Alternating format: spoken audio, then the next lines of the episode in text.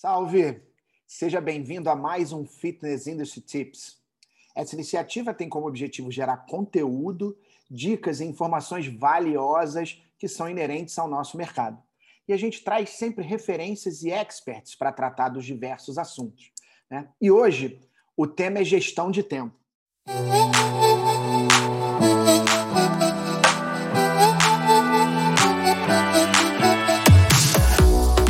Fitness Industry Tips.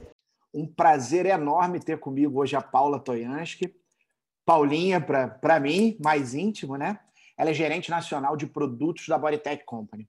A Paula é graduada em Educação Física e Administração de Empresas, tem pós-graduação em Marketing Desportivo e Aprendizagem Motora e é especialista em gestão de tempo. Como eu conheço bem a rotina da Paula, eu sei que ela se vira nos 11 e aplica bem os conceitos.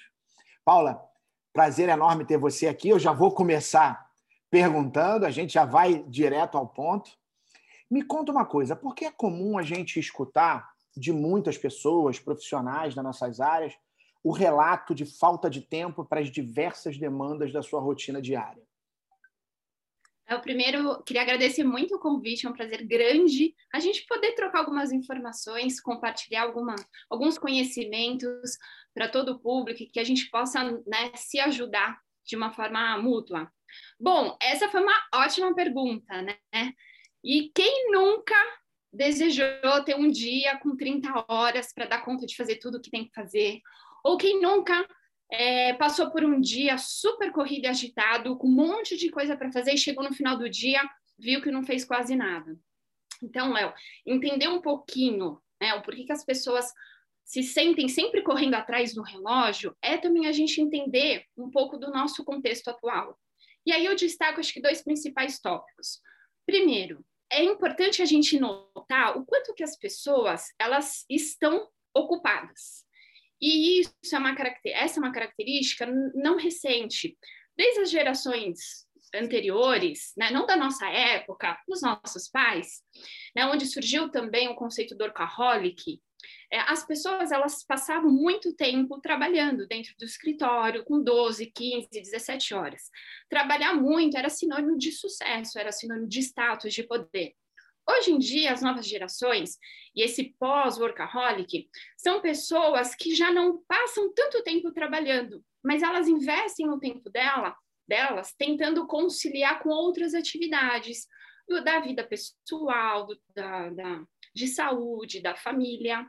Então, você tem a, aquela pessoa que acorda super cedo e aí ela já quer fazer um esporte mas ela também quer depois já tomar café com os filhos. E aí quer levar também o filho para a escola. Aí tem um tempo do escritório. Depois à noite ela quer inserir um hobby na rotina.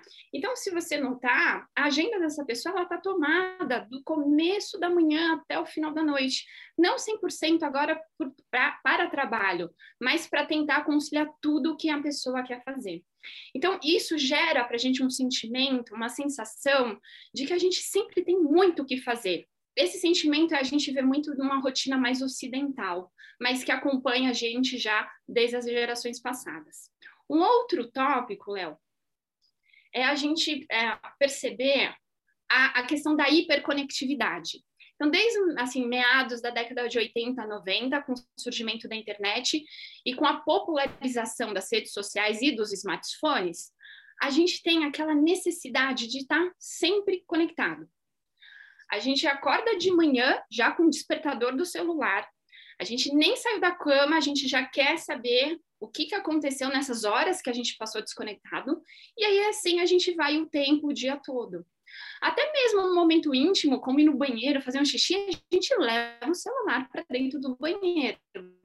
A nossa única barreira nesse momento acaba sendo uma porta, porque lá dentro a gente está conectado com, com várias pessoas.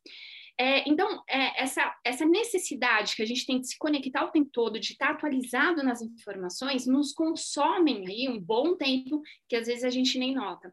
Então, eu atribuo, sim, essa sensação das pessoas sempre correrem atrás do tempo ou serem dominadas pelo relógio em função dessas características do nosso contexto atual.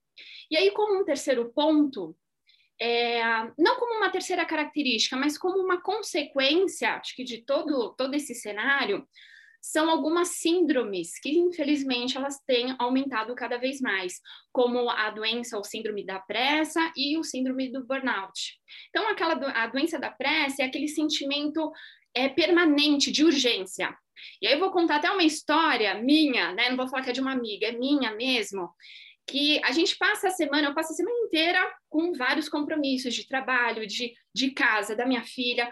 E aí outro dia, era um sábado, e eu acordei sábado no 220. E eu falei, Valentina, vamos fazer. E quando eu vi, eu estava correndo lá sem necessidade nenhuma.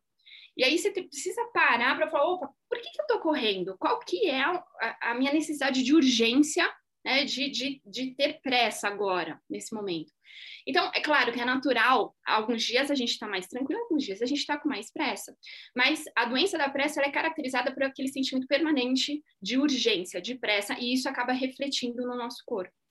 E a outra síndrome é a síndrome do burnout, que leva o corpo a uma exaustão máxima, né?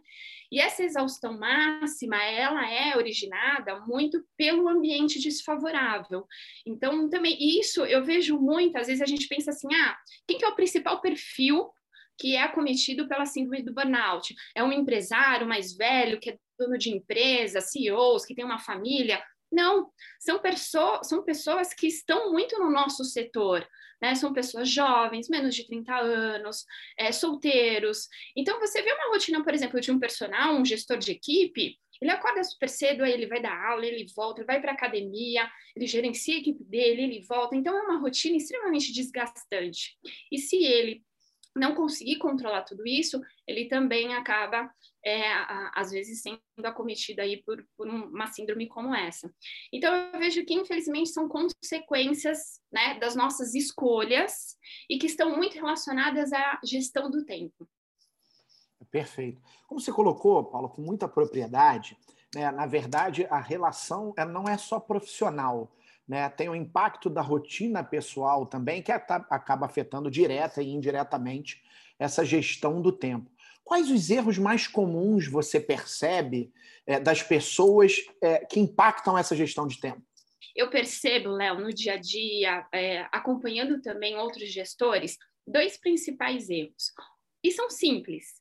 O primeiro é confiar na memória. E o segundo é a gente não classificar o tipo de atividade que a gente precisa fazer. Então, vamos para o primeiro, que é confiar na memória. Né? É, a memória, Léo, ela não serve para funcionar como agenda, para funcionar como lembrete. Aliás, alguns estudos têm mostrado, sim, que a nossa mente a curto prazo ela tem o poder de, né, de conseguir guardar até quatro atividades.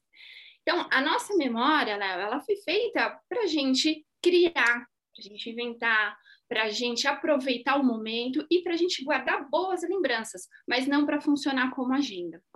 Então, é, uma dica em relação a isso é, de fato, não confie na memória e escolha uma ferramenta para te ajudar nessa organização. Ferramenta, não existe uma melhor, uma pior, ou qual ferramenta ideal para eu usar. Ela depende.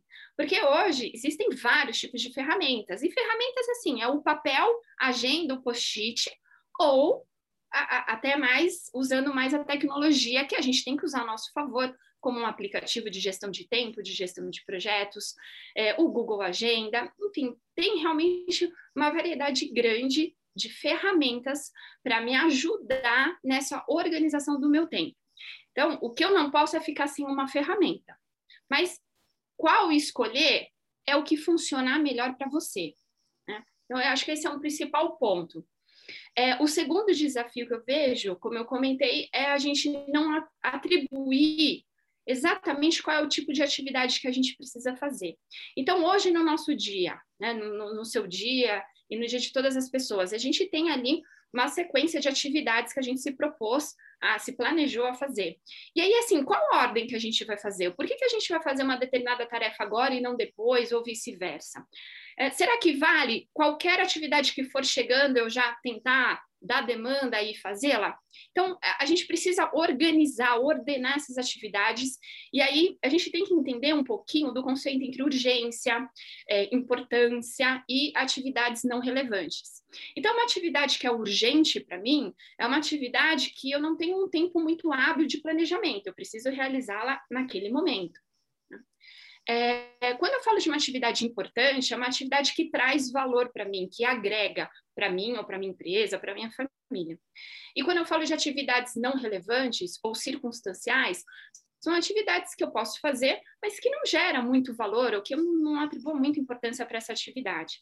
Então, entender e classificar cada uma delas vai me ajudar depois a organizar a sequência para eu uh, realizá-las. E isso, Léo, não é só para a gente. Isso também reflete no nosso trabalho aí para quem é gestor ou quem lidera uma equipe. Se eu tenho o costume de fazer as atividades assim que elas vão chegando, e eu sempre tenho esse senso de urgência, né? Porque se eu não planejo, eu não, não ordeno, então às vezes eu fico com pouco tempo para executá-la, eu acabo, como gestor, deixando a minha equipe um pouco mais reativa também. Porque se tudo que eu demando é para ontem, as pessoas acabam respondendo também com esse senso de urgência. E isso é muito ruim como gestor, a gente acaba induzindo a nossa equipe a esse tipo de comportamento. Quando eu consigo organizar e planejar melhor as atividades, colocando exatamente as, as atividades são importantes, o prazo de execução, o prazo de planejamento, a, as pessoas que estão ao meu redor, elas começam a responder também dessa forma mais organizada. Então, Léo, a, a, a minha sugestão é, tanto para não confiar na memória, de ter uma ferramenta e, principalmente, ordenar, classificar cada tipo de atividade para que você entenda qual é a atividade que você vai fazer agora, qual atividade você vai fazer depois, e que isso reflita também na sua equipe, no comportamento de todo mundo que está ao seu redor. Trazendo um pouquinho para o vocabulário do mundo corporativo, a gente está falando de planejamento estratégico, né? Na verdade, você é, construindo esse planejamento olhando para si. Depois que a pessoa define, Paula, é, como ela vai gerir melhor o seu tempo, qual o próximo passo? O próximo passo, Léo, é a gente mensurar o tempo que cada atividade vai levar. Então, eu já dei, na verdade, o primeiro passo, que foi escolher a ferramenta e organizar. Agora, eu preciso entender, eu preciso estimar quanto tempo, de fato, cada atividade leva e depois verificar se foi aquele tempo mesmo. E aí, Léo, por mais é, simples que possa parecer quando a gente fala, mas no dia a dia é muito desafiador a gente conseguir mensurar o, o exato, o real tempo que cada atividade leva. Nós, como seres humanos, a gente tende a subestimar o tempo que a gente gasta fazendo alguma atividade. Né? Quantas vezes a gente já não falou assim, ah, eu vou ali responder aquele cliente que fez uma reclamação, mas são cinco minutinhos, e a gente gasta às vezes meia hora. Ou então, ah, eu vou ver meus e-mails, é, mas também são dez minutinhos. Não, a gente gasta mais tempo. Então, entender, estimar quanto tempo cada atividade leva, isso é, e verificar realmente, né, fazer esse acompanhamento, isso me dá é, condições para eu avançar nessa ferramenta da gestão de tempo. É, e aí, Léo, eu vejo, eu vejo um fato assim muito, muito, muito comum acontecendo quando a gente está no começo do ano, que a gente faz aquelas mil promessas e a gente compra uma agenda nova ou baixa um aplicativo novo, né, de gestão de tempo e a gente começa a usar por um tempo e depois a gente para de usar. E tipo assim, poxa, mas eu usava tanto, fazia bonito agora eu parei porque realmente a gente não, não a, a, muito provavelmente a gente não conseguiu fazer um acompanhamento de todas essas atividades. É, parece, eu brinco que parece uma lista de mercado, né? A gente tem ali, chega segunda-feira que tem ali um monte de coisa para a gente fazer. Ah, a gente precisa da personal, a gente precisa é, responder o cliente reclamou, a gente precisa fazer uma reunião com os professores e mil coisas.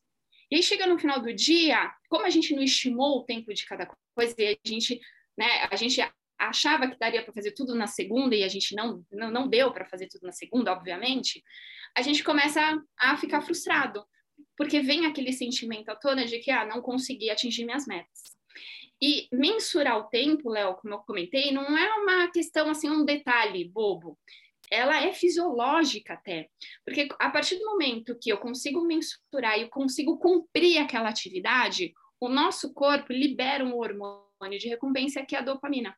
Nós somos movidos, né, com todos os outros hormônios, mas nós somos movidos também pela dopamina, que é aquela sensação boa, sabe quando você tem a sua agenda que você dá um check, fala assim, ah, fiz, ou que você rasga um papel, fala assim, pronto, tirei uma pendência da minha frente, ou que no seu aplicativo que você né, dá um né, dá um clique ali e ela fica como completa.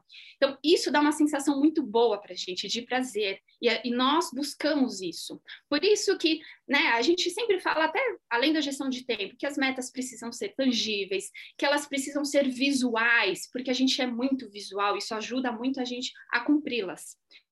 Então, é fisiológico, a gente precisa sim não só organizar as tarefas, lembra, porque se só organizar vira lista de mercado, a gente precisa estimar o tempo que cada uma leva para a gente conseguir ter aquela sensação boa de missão cumprida.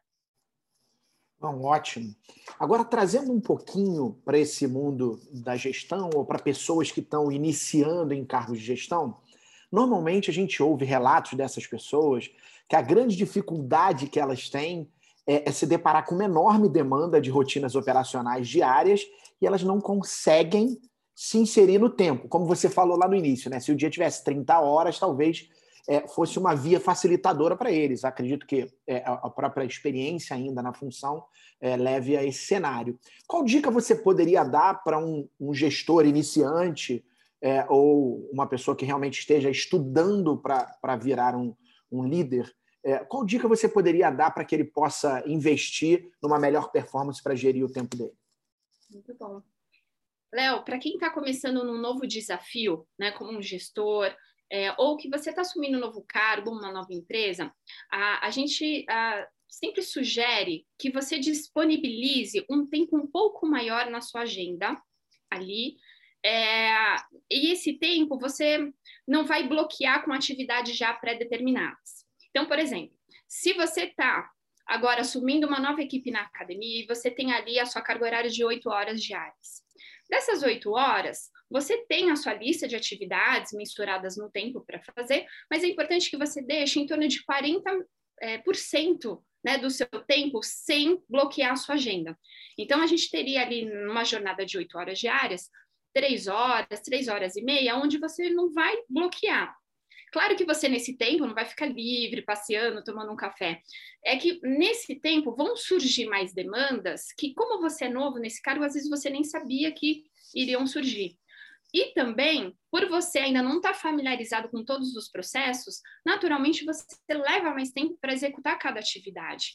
Então, às vezes, uma atividade que você mensurou em fazer 30 minutos, como é a sua primeira vez que você está fazendo, você ainda está é, entrando no processo automático, você pode levar uma hora, uma hora e meia. Então, esse tempo de 40% ali livre na sua agenda vai ser usado para dar fluxo nessas demandas, que por serem desafios novos, né? Você não consegue ainda estimar 100%. Tá? Então, para o novo coordenador, vale ele deixar ali um tempo um pouco maior na agenda dele disponível para dar fluxo em tudo isso que vai chegar. Uma outra sugestão, Léo, é a gente aproveitar, tentar, né, um novo gestor, isso não são os novos, tá? Isso vale acho para todo mundo. Aproveitar um pouco mais a rotina da manhã.